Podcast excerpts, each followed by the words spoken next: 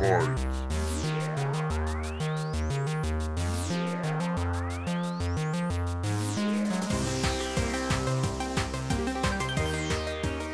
Ça dépend de quel point de vue on se place et de quelle est la situation au départ. Autoritaire, si c'est imposé par le gouvernement, peut-être. Après, effectivement, parfois le gouvernement doit répondre à des situations assez extraordinaires, donc c'était le cas de la première vague notamment, je pense. Autoritaire, euh, je pense que c'est plutôt un jugement qu'autre chose qui va être personnel. Euh, moi, j'ai tendance à penser que c'est basé malgré tout sur des situations extraordinaires, donc pas nécessairement autoritaire en soi.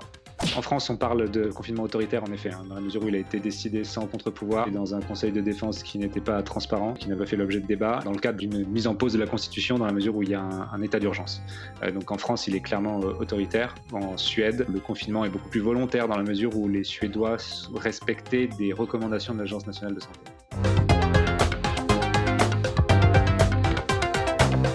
ça dépend euh, beaucoup du contexte. On a parlé pendant l'émission des chiffres sur les Français qui sont assez réticents à la vaccination euh, pour, Covid.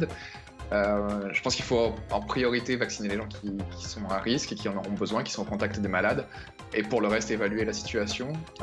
J'aurais tendance à préférer que ce soit obligatoire pour que la situation se règle au plus vite, mais c'est une décision politique un peu complexe, je pense.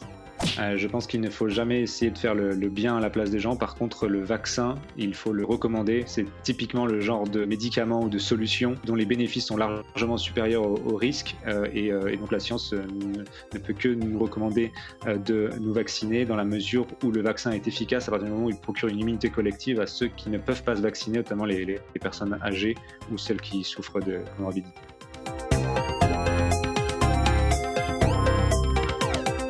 Essayer potentiellement de faire comprendre aux citoyens qu'on n'a pas envie de les confiner, que c'est pas un objectif en soi, qu'il faut au maximum éviter soi-même les déplacements, les sorties, etc. le plus possible, le plus longtemps possible. Et peut-être, euh, j'espère, euh, mettre en place des, confinements plus géographiquement ciblés et en, temps un peu plus limité pour, euh, limiter un peu la casse et éviter que les citoyens soient si mécontents au final et éviter évidemment l'impact économique et sur la santé mentale. Je pense qu'il va falloir maintenant qu'on a beaucoup de recul, euh, se baser beaucoup plus sur le, choix des individus dans la mesure où euh, les deux premières vagues et les confinements autoritaires des deux premières vagues nous ont coûté très cher et que ça va être très difficile de, maintenir ce rythme-là d'un point de vue euh, économique. les drames des premiers confinements sont, aussi des drames en termes de pauvreté qui jouent aussi un rôle sur, sur la santé.